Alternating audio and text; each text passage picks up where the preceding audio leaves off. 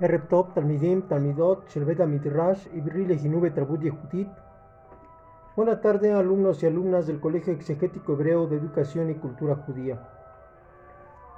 En esta hermosa tarde vamos a darle continuidad a la clase número 25 del tema realización conyugal. Y como siempre, pues vamos a iniciar con la lectura de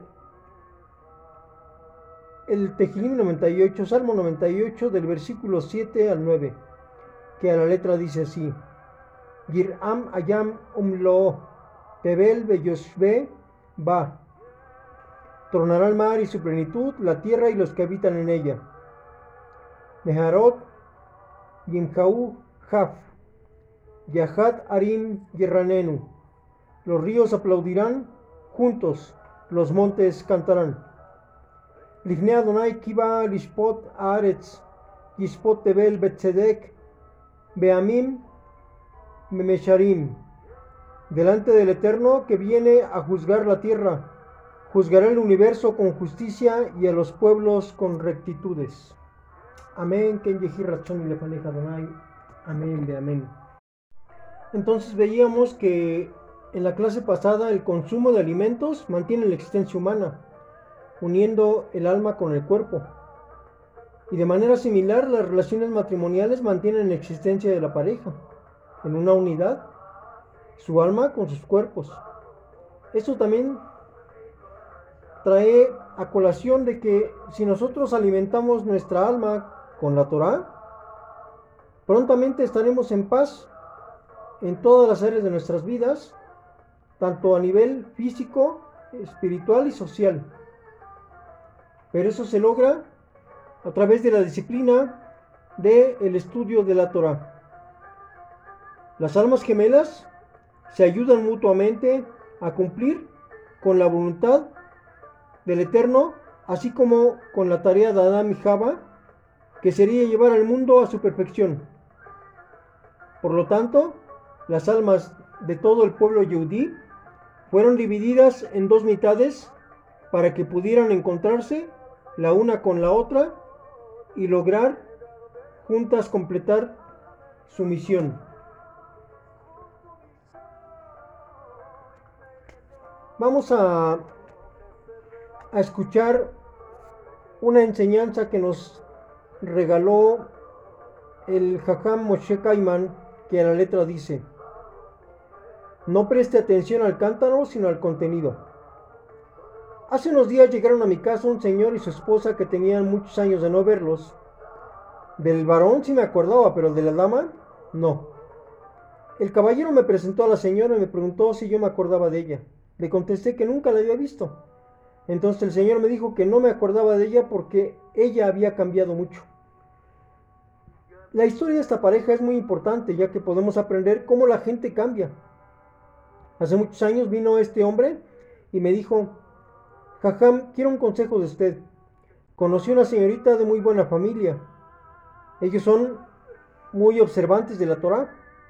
Ella es inteligente y muy respetuosa, pero no es bonita. Yo le dije que para mí ese no era un defecto, sino que lo principal es que ella estuviera bonita por dentro. Y como dice en el libro de Proverbios 31-31, Mishle 31-31, Engañosa es la gracia y vana la hermosura. Solo la mujer que teme al Eterno es digna de alabanza. Hablando con él, me dijo que estaba de acuerdo y que se casaría con ella.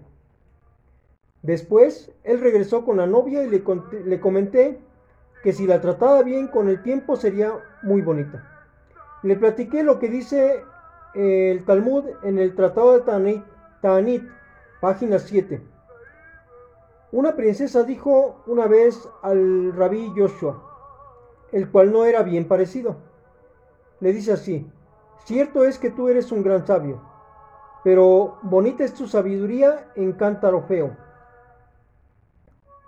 El rabí Joshua le preguntó a la princesa, ¿tu padre en qué jarra tiene su vino? Ella le contestó, en una de barro. Y rabí Joshua le dijo, ¿Cómo puede ser que tu papá lo tenga ahí cuando debería de estar en una de plata o de oro?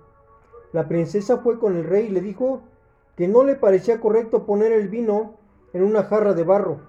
En ese momento el rey dio la orden de que todo su vino se pusiera en jarras de plata o de oro. Pero con el tiempo el vino se avinagró, se echó a perder. El rey se molestó bastante y preguntó a su hija quién le había dado ese consejo. Ella contestó que el rabí Joshua. Él mandó, el rey mandó traerlo, mandó a llamar al rabí Joshua y le preguntó, ¿por qué le dijiste a mi hija que había de poner, que, que había que poner el vino con jarras o en jarras de plata o de oro? El rabí Joshua le contestó, su hija me llamó bonita sabiduría en cántaro feo. Entonces yo quería enseñar a su hija que hay veces que la belleza es un defecto. El rey contestó, hay mucha gente que es bien parecida. Sí, contestó Rabbi Joshua, pero si fueran feos podrían tener más sabiduría. De esto aprendemos que no es tan importante la belleza, como dicen en los preceptos de los sabios, Pirkei Avot, en el capítulo 4, 27. Rabí Meir decía, no prestes atención al cántaro, sino a su contenido. Puede haber un cántaro nuevo, lleno de vino añejo, y un cántaro viejo que ni siquiera vino nuevo contiene. El Señor al que me referí en un principio me dijo después, Jajam Kaiman, me acuerdo siempre de las palabras que usted me dijo, lo importante no es la belleza, sino la persona. Entre nosotros hay un dicho, vale más ser feo y hacerse bien parecido que ser bien parecido y terminar siendo feo. Como dije al principio, si se trata bien a la mujer, con el tiempo, esta se hace bonita y hasta hermosa. Por eso, yo no podía reconocer a la señora, ya que no era físicamente la misma que cuando vino en el tiempo que era novia. Dice el Jajam Kaiman, Moshe Kaiman dice, y quiero darles un consejo, si hay respeto en la familia, la belleza sobrará.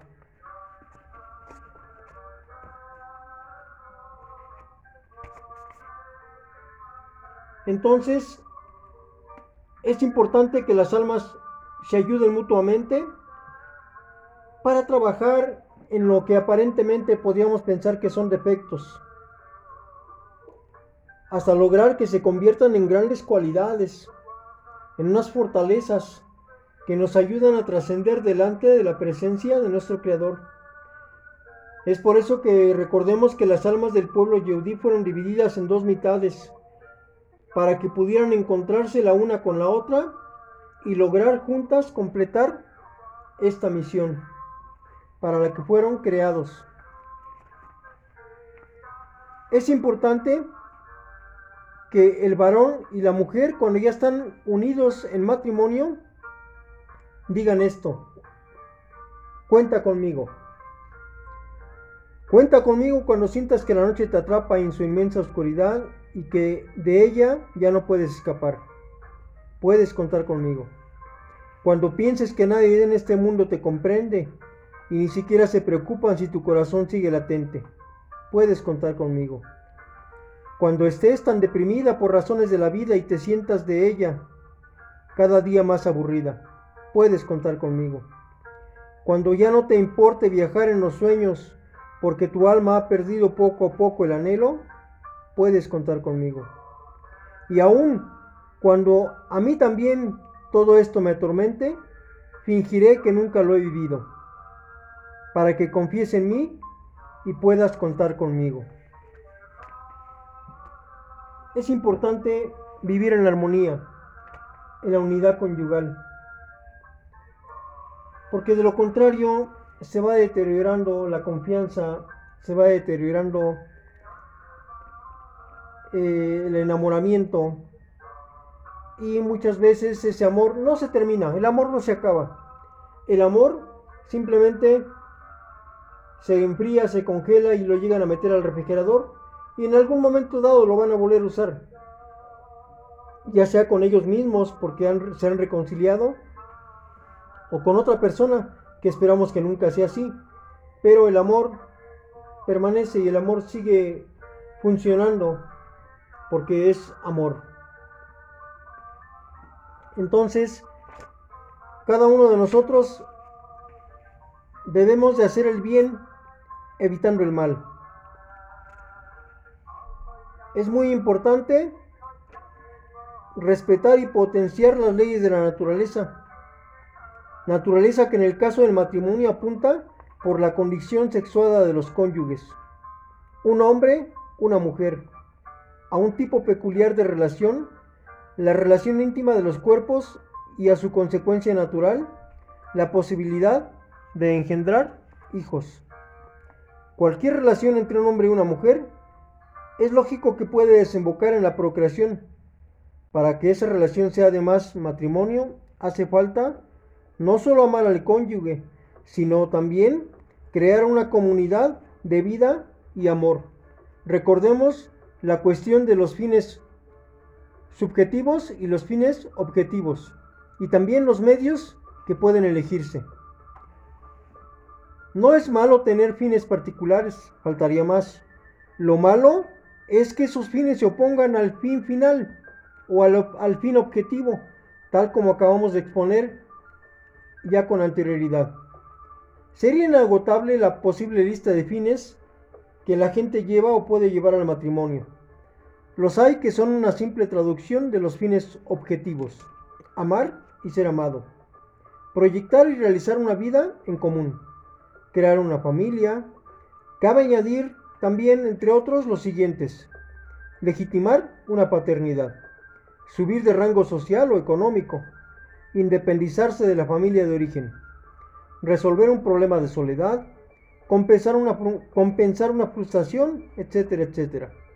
Puede ser interesante hacer un pequeño ejercicio, anotar en un papel cuáles eran los fines conscientes o inconscientemente que llevaron al matrimonio a una determinada pareja y ver qué ha pasado con ellos a lo largo del tiempo. Por eso recordábamos que es muy importante hacer proyectos pero a corto tiempo, no a un año, no a un mes, porque muchas de las veces vienen trabas, vienen problemas, vienen eh, pequeños tropiezos y se empieza a desanimar la gente y entonces ya no continúan con el proyecto. Entonces, nos encontraríamos con situaciones curiosas, quizás sorprendentes, para los propios protagonistas. Y sobre todo, podríamos darnos cuenta de que esta cuestión de los fines ya sea objetivo o subjetivo, es algo real, algo vivo, que también hay que cuidar. No vaya a ser que sin quererlo las cosas de cada día nos impidan ver cuánto hemos avanzado. En este proceso de examinar qué pretenden los cónyuges por separado o en conjunto, o qué esperan obtener del matrimonio, y de comparar eso que esperan, que es los fines subjetivos, y con lo que debe de ser los fines objetivos, hay una magnífica oportunidad para educarse y reeducarse. Oportunidad que como acabamos de ver en las clases pasadas, se prolonga durante toda la vida. Toda la vida es buena oportunidad para aprender a vivir bien. Los fines del matrimonio. Los medios a elegir para mejorar en este campo es la vida misma. Están en la vida y esa vida se puede desglosar en distintos apartados, todos ellos relacionados entre sí. Estos apartados son las normas y costumbres habituales de los cónyuges y de la familia, las circunstancias materiales que rodean la convivencia conyugal e intervienen en ella, las circunstancias personales de los cónyuges y su, tipo de relación, así que podríamos resumir el ámbito de los medios a elegir o a tener en cuenta para que armonicen correctamente en los fines en el tiempo siguiente. Entonces vemos que sí es importante llegar a un común acuerdo y a un común esfuerzo en donde cada uno de los cónyuges ponga todo lo que está en su capacidad para lograr cumplir la misión en la cual fuimos creados. Entonces, no olviden ayudar, apoyar a su cónyuge a cumplir, porque el matrimonio es el esfuerzo de ambos. Si ambos no se esfuerzan, desafortunadamente, esperemos que no suceda, pero llega el desánimo y hasta logra el, fracaso. Abino Malqueno, te damos muchas gracias porque nos permites exponer a nuestros alumnos. Te pedimos que les des sabiduría, inteligencia y conocimiento, como siempre lo has hecho. Amén. Amén, amén.